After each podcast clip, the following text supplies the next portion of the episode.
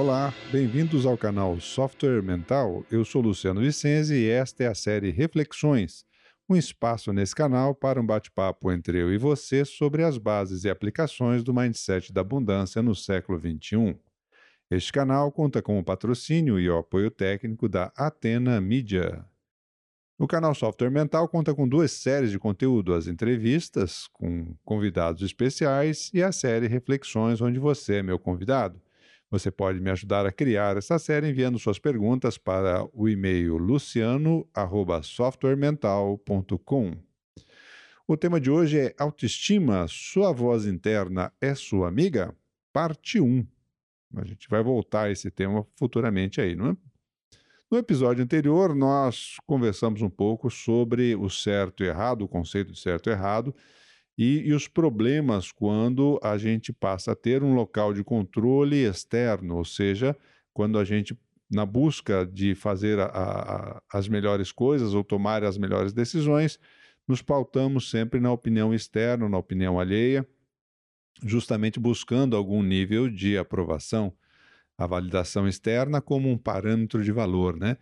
E fizemos o contraponto é, trazendo a importância do local de controle interno, né? Ou seja, que você consiga fazer uma avaliação melhor das suas situações e opções e com isso possa tomar decisões de melhor qualidade, né? É, e, e aí com isso você sair do contexto do certo e errado, uma vez que o certo e errado é uma linha pobre de pensamento perante as suas opções e você pode, naturalmente, ter outras possibilidades se você partir para o, a, a abordagem do que é mais adequado para você, considerando sempre o contexto onde você está inserido. Né? Quando a gente fala do tema autoestima, a relação entre esse conceito certo e errado é justamente essa questão do local de controle das suas manifestações. Né? A autoestima sadia, ela normalmente tem como pilar fundamental esse local de controle interno, essa, essa sua capacidade de lidar melhor com as situações do dia a dia a partir do seu julgamento, a partir das suas ponderações, a partir dos seus interesses e dos seus valores. Obviamente, então, com, com, é, conseguindo construir com isso é, melhores relações sociais, seja na sua família, seja no seu trabalho, seja com os seus amigos, enfim, nos diferentes contextos onde você se manifesta por aí, tá certo? Uma, um aspecto fundamental para a gente é, pensar hoje em dia no tema autoestima, e às vezes me parece, é, como observador, que há uma certa confusão, é, é, esse mundo baseado em likes que a gente vê hoje pelas nossas mídias sociais, né? E, e, e uma certa confusão, me parece, até certo ponto, não em todos os casos, provavelmente, mas em, em vários deles, onde a pessoa normalmente usa muito a questão, por exemplo, do selfie para receber os seus likes e com isso ter um reconhecimento social por aquilo que ela está fazendo, por quem ela é. é. há uma, uma autoestima baseada em selfie e likes, ela não se sustenta porque é, ela normalmente ela funciona, segundo as pesquisas, como, uma, como se fosse uma dose de chocolate. A vantagem é que ela não engorda, ok? Mas ela não se sustenta em termos de satisfação pessoal ou, ou equilíbrio pessoal em relação à estima por si mesmo, né? O, o self, normalmente, é como encher um copo furado. Então, é, a pessoa eh, coloca lá o selfie dela, recebe os likes, é, outro dia aquilo parece que já não tem mais, já passou aquele, aquela história e ela posta outro selfie, e outro selfie, outro selfie, outro selfie, outro selfie. Então, todo dia ela coloca um, dois, três selfies na mídia social na espera de likes que sustentem essa sensação de bem-estar e de reconhecimento que eh, se obtém aí através das mídias sociais, né? Mas para a gente entender a relação disso com a autoestima, e eu não estou dizendo que uma coisa é excludente da outra, não é porque a pessoa posta um selfie que ela não tem boa autoestima, não estou dizendo isso. É, o que eu estou dizendo é que se a pessoa busca trabalhar a relação com ela mesma só a partir de selfies e likes, isso normalmente é, não evidencia uma boa autoestima e não se sustenta enquanto estima por si mesmo, porque, de novo, a referência está externa. É, hoje, quando a gente busca o tema autoestima na internet, a gente vê muitos artigos e muitos artigos superficiais sobre o que seja autoestima, né? Então, vamos, a, a partir de agora, começar a conversar um pouquinho mais sobre é, o papel da autoestima na nossa vida e o quanto que ele impacta aí no nosso software mental, nas nossas fronteiras mentais, justamente para a gente poder ousar mais nas nossas perspectivas, possibilidades, sonhos, é, objetivos e por aí vai. É, para começar, né, é bom a gente entender que estima é uma relação de afeto. E afeto é um sentimento terno, é um, é um sentimento de carinho, é um sentimento de bem-querer, seja por uma pessoa ou animal. Pelas coisas, de modo geral, o que a gente tem é apego. Não é bem um, uma relação é, afetiva propriamente dita, em, em função justamente da, da, da, dessa característica do afeto, ele ser um, um, um sentimento é, estabelecido a partir de algum tipo de relação. Né? A autoestima, então, seria a relação de afeto por si mesmo. E para que ela ocorra, ela depende de duas coisas fundamentais. A primeira, é, o, que, o que nos faz ter estima por alguma coisa é um juízo de valor positivo. Então, é, na hora que eu, por algum animal, por alguma pessoa, eu tenho uma, um juízo de valor positivo, eu começo a desenvolver algum tipo de estima. E com isso, é, estabelece aí esse, essa relação de afeto. Quando é conosco mesmos, esse juízo de valor depende muito do autoconceito, ou seja, do conceito que eu faço sobre mim mesmo. E a partir desse conceito que eu faço sobre mim mesmo e estabeleço um juízo de valor, é que esta relação pode ser mais positiva, ou seja, mais saudável, essa autoestima, ou menos positiva e menos saudável, essa autoestima. Né?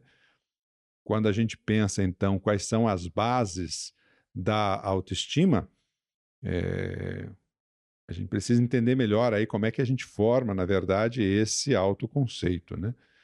O autoconceito, ele é o conceito formado, na verdade, por dois, dois componentes fundamentais. O conceito que eu tenho por mim mesmo, então a, a minha percepção do meu valor e os feedbacks que eu recebo. E aí é que entra, por exemplo, então a história do selfie, do like hoje das mídias sociais. Ou seja, quais são os feedbacks que eu recebo dos outros. Essa composição entre o conceito que eu tenho de mim mesmo e os feedbacks recebidos é que que, que constituem esse autoconceito. Quando ele, esse autoconceito é formado mais pelos feedbacks recebidos, eu fico mais dependente do outro e da aprovação do outro para eu me sentir bem. Quando esse autoconceito ele é mais preponderante no conceito que eu faço por mim mesmo, aí eu consigo atuar mais com o meu local de controle interno. Né? Então, o peso de cada um desses dois componentes, para onde pende o maior valor, é que é, nos ajuda a entender melhor se a nossa autoestima é mais sadia ou não. Por quê? Porque é, a partir desse conceito que eu faço de mim mesmo é que eu vou desenvolver alguma relação de bem-estar ou bem-querer em relação à, à minha condição pessoal. É, então, do autoconceito surge a autoestima, e da autoestima surge a autoconfiança. Então, são três conceitos, na verdade, que na, na, na prática eles funcionam é, sem essa distinção que eu estou fazendo aqui para vocês, mas que é, ele é composto por esses três elementos: o conceito que eu faço a, sobre mim mesmo, o juízo de valor. Então, se eu acho que eu, que eu estou bem, se eu acho que é, eu tenho um, um, valor intrínseco positivo, a partir desse valor eu, eu desenvolvo uma, uma, estima por mim mesmo, então, um bem-estar comigo mesmo, estou mais resolvido comigo mesmo, é, ou não, e a autoconfiança. A autoconfiança é justamente essa, essa, esse posicionamento que a gente adota de sentir-se seguro ou segura no que está se fazendo nas proposições, na forma, na ética, nas relações que eu estabeleço, o meu nível de confiança para estabelecer estas relações. Então, é, Qual é o parâmetro que normalmente a gente usa dentro da sociedade para estabelecer esse autoconceito? São dois, são, são dois parâmetros fundamentais. O primeiro deles é a ética e o segundo é a estética. A ética ela é estabelecida é, justamente na, na, minha proposição de valor, a partir do que eu vejo, do que eu posso fazer e aquilo que eu acho o melhor a ser feito. O problema, por exemplo, então, quando o parâmetro de referência que uma pessoa adota é externo, a aprovação dos outros, a aprovação social, a aprovação do seu padre, guru, é, rabino, pastor, etc, etc, etc, é que é, é muito fácil as pessoas entrarem no modelo idealizado de conduta ou de comportamento. A sociedade, qualquer que seja ela, ela estabelece mais ou menos o que seria um, um tipo modelo ideal. E esse modelo ideal, ou seja, essa idealização, quando contraposta à minha percepção é, sobre meus atos, sobre meu valor, não raro ela é depreciativa. Então, é, eu vejo lá o que diz lá a, a sociedade como um modelo mais avançado, ou mais evoluído, ou de melhor representatividade social. Eu olho para mim, me conheço, sei dos meus furos, porque todos nós temos as nossas, as nossas dificuldades, as nossas limitações, as, e, e, e, na hora que eu faço esse modelo comparativo, é, há um processo de autodepreciação. Há um processo de depreciação pessoal. Então, aquelas pessoas, por exemplo, que você, quando elogio, você faz um elogio a ela e ela não aceita bem. Ela não consegue lidar bem ou ela não dá valor ao seu elogio. Ou ela pensa assim: ah, se me conhecesse bem, não ia dizer isso. Diz isso porque não me conhece bem. Ou então, é, puxa, eu não posso mostrar minha, as minhas falhas e as minhas limitações, porque senão a pessoa me conhecendo isso, ela não vai me dar valor. E aí entra naquela eterna defesa da autoimagem, é, tentando justificar cada vez que acontece alguma coisa, colocando a responsabilidade em terceiros quando algo não vai bem.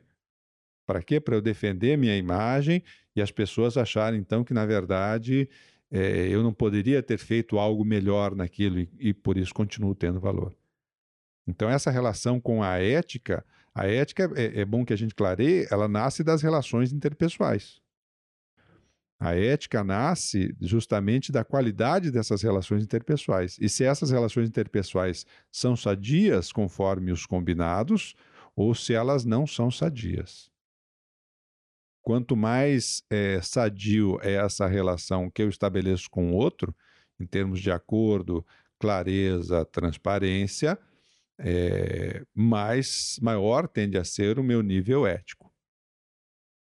A questão fundamental é que, como eu falei, a sociedade estabelece lá os seus parâmetros idealizados que não correspondem à nossa realidade normalmente. E se o indivíduo depende desse parâmetro externo para aprovação do que ele é ou do que ele faz. E quando cada vez que há um, uma, uma relação desfavorável nessa comparação, ele se sente mal com ele mesmo. E a estética, porque a nossa sociedade estabelece padrões, né? Padrões estéticos aí do que seja, ou, por exemplo, uma mulher bonita, um homem bonito e etc e tal. E as pessoas querendo atender, às vezes, determinadas expectativas ou tendo como setup mental no seu software mental um parâmetro é, idealizado pela mídia e pelo, foto, pelo Photoshop, acaba estabelecendo uma noção depreciativa de si mesmo. Então, às vezes, a pessoa pode ter maior aceitação em relação, por exemplo, à sua beleza estética ou seu corpo e etc e tal, ou não. E daí, novamente, eh, vai se sentir melhor consigo mesmo ou pior consigo mesmo. Então, a gente tem pessoas, muitas vezes, que não seguem o padrão estético da sociedade e estão extremamente bem consigo mesmos, extremamente bem com seu corpo, se aceitam plenamente e conseguem, com isso, é, conviver muito bem com a sua própria realidade. E há pessoas que muitas vezes até atendem plenamente esses padrões estéticos sociais, mesmo assim, acha que tem alguma coisa que não está bom, acha que quer mexer em algum lugar, ou seja, há uma permanente insatisfação com a própria estética, buscando muitas vezes, a, a partir aí então das cirurgias plásticas ou procedimentos estéticos, determinadas compensações que até não se justificam do ponto de vista é, social. As outras pessoas mesmo não reconhecem. Não, nossa, você está ótimo ou está ótima, você está super bem, está super bonito, bonita, etc. E, tal, e a pessoa mesmo não aceita isso ou não reconhece isso em si mesmo. Por quê? Porque acaba tendo um conceito idealizado e inalcançável. E com isso não consegue se sentir bem consigo mesmo. Então, esse, esse autoconceito, baseado nessa ética e nessa estética, ela, se referendada internamente, ou seja, se eu estou bem resolvido comigo mesmo, a minha autoestima tende a ser mais sadia. Se eu uso parâmetros externos idealizados, a tendência é que sempre haja um gap, uma lacuna entre o conceito que eu faço de mim mesmo e o conceito que eu gostaria, de quem eu gostaria de ser, ou de como eu gostaria de ser, para me aproximar desse conceito idealizado. E com isso, há um processo meio depreciativo nessa história, né? Muito bem, a essas alturas a gente começa a pensar, então, qual é o real valor, o, o papel da ética e da estética nessa autoestima, do ponto de vista prático, como é que a gente percebe isso? É... Ética e estética, como a gente falou aqui agora há pouco, são, são sensos coletivos.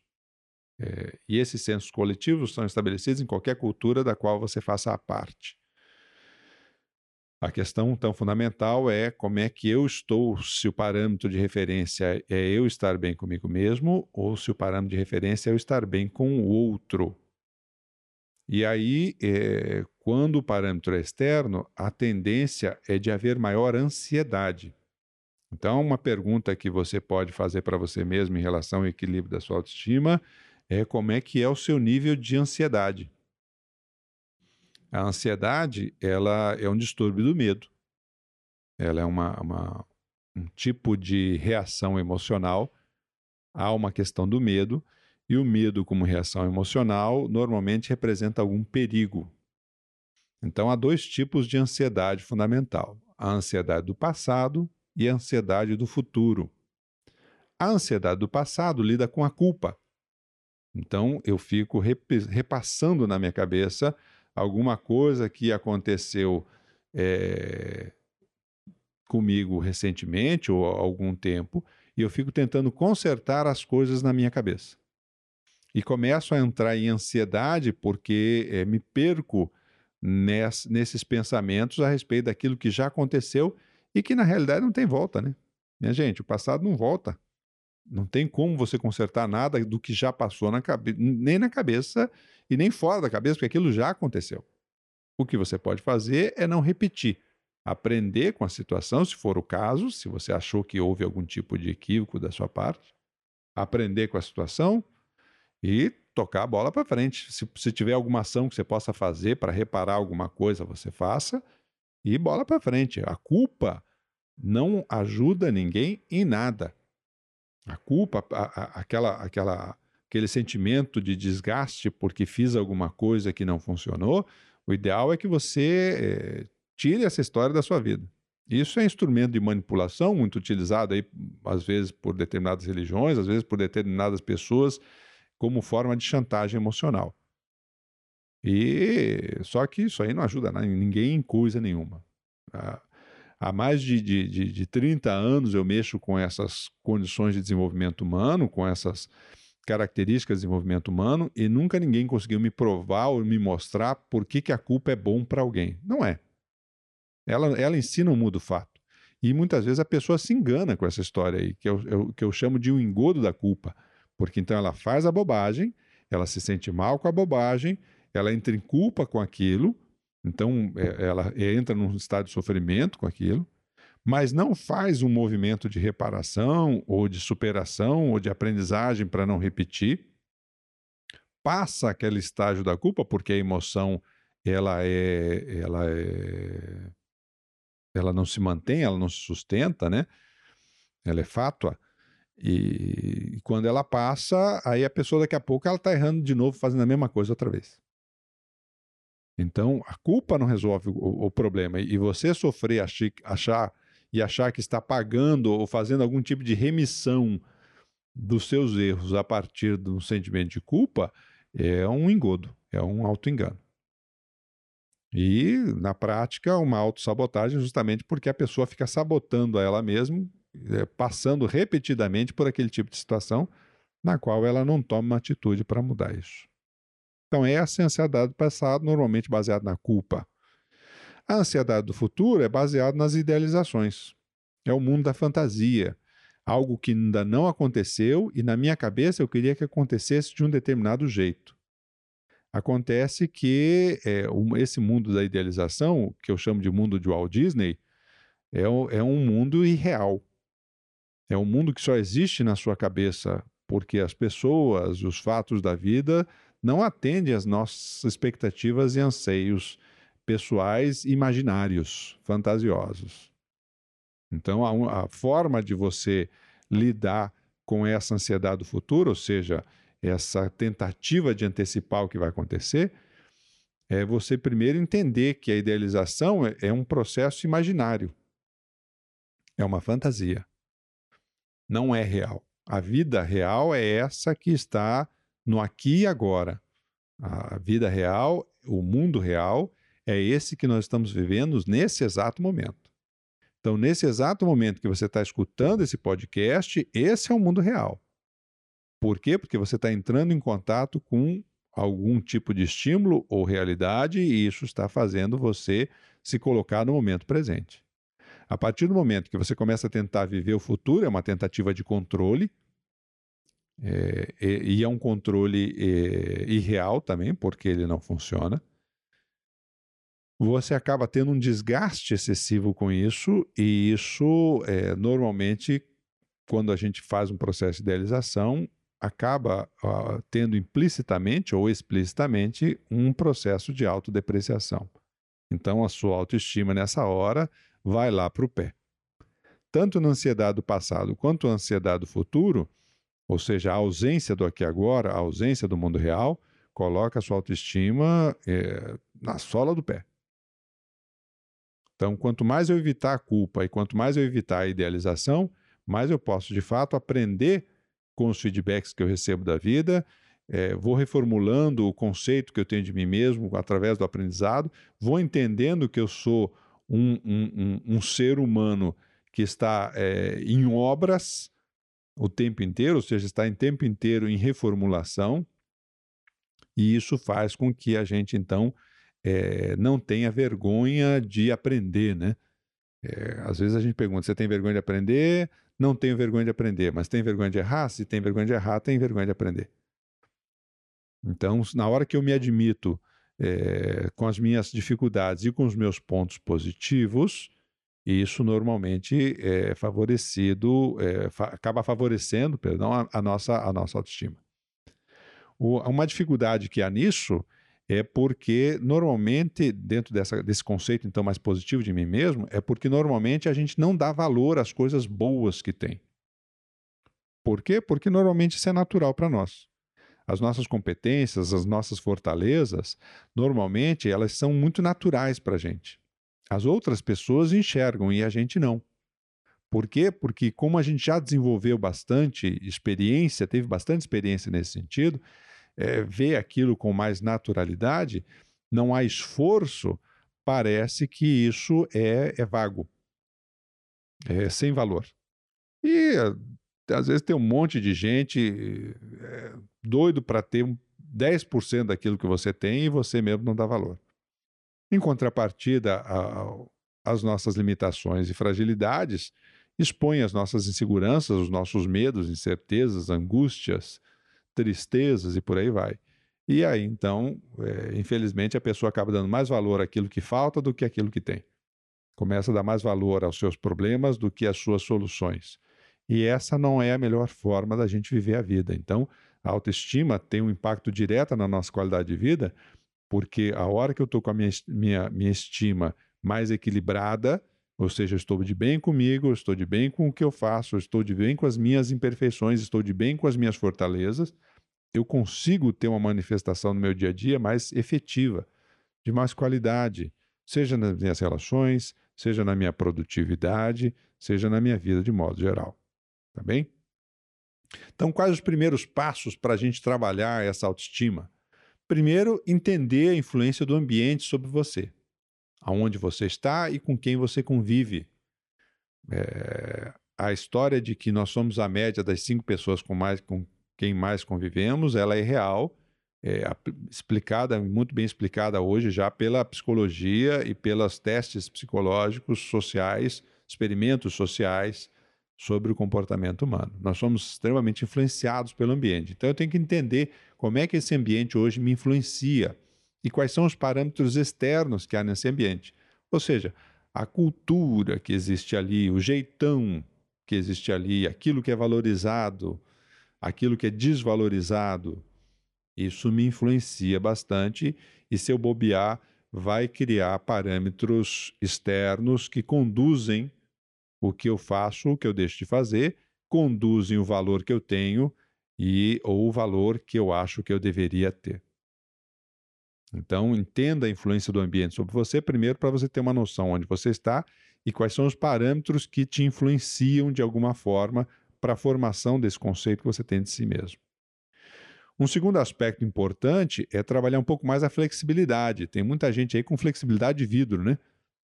Que eu chamo, que é quanto mais rígido o conceito de validação que eu tenho, mais frágil é a autoestima.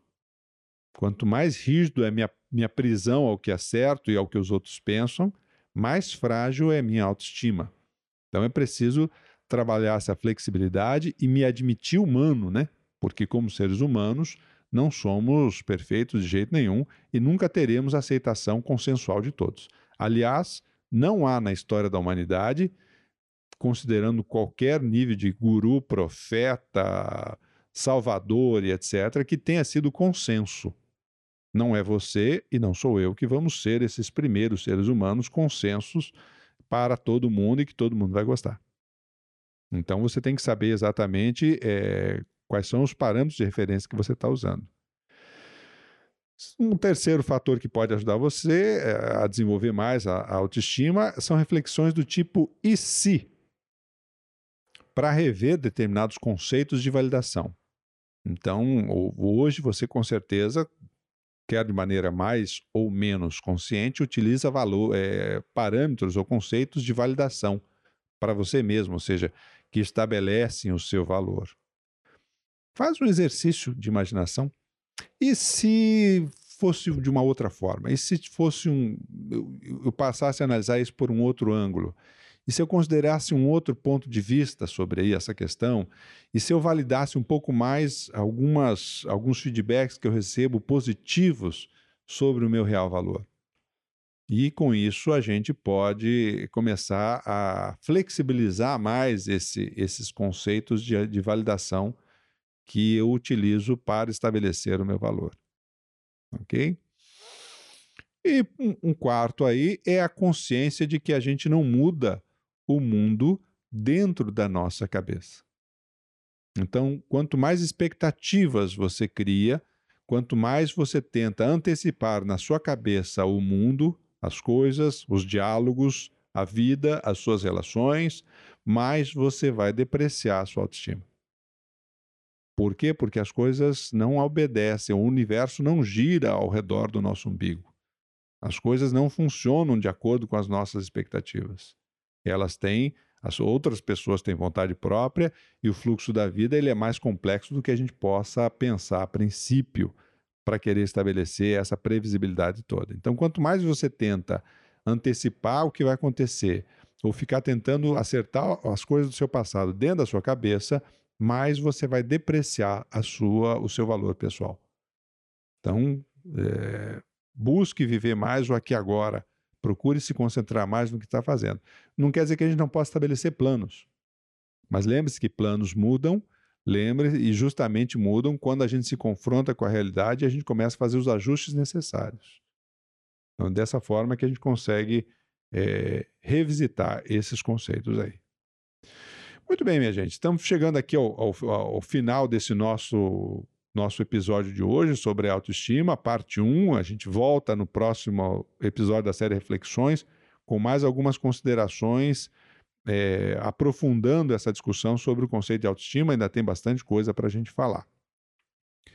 Lembre-se também que a autoestima é fundamental para você poder expandir as suas fronteiras mentais. O seu software mental é, precisa dessas autovalidações para que a gente tenha a ousadia, a coragem de buscar outros horizontes, outras perspectivas, outras visões de si mesmo e do mundo.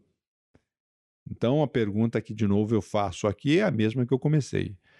A sua voz interna é a sua amiga? aquela voz que está na sua cabeça e que estabelece o seu valor, ela te ajuda?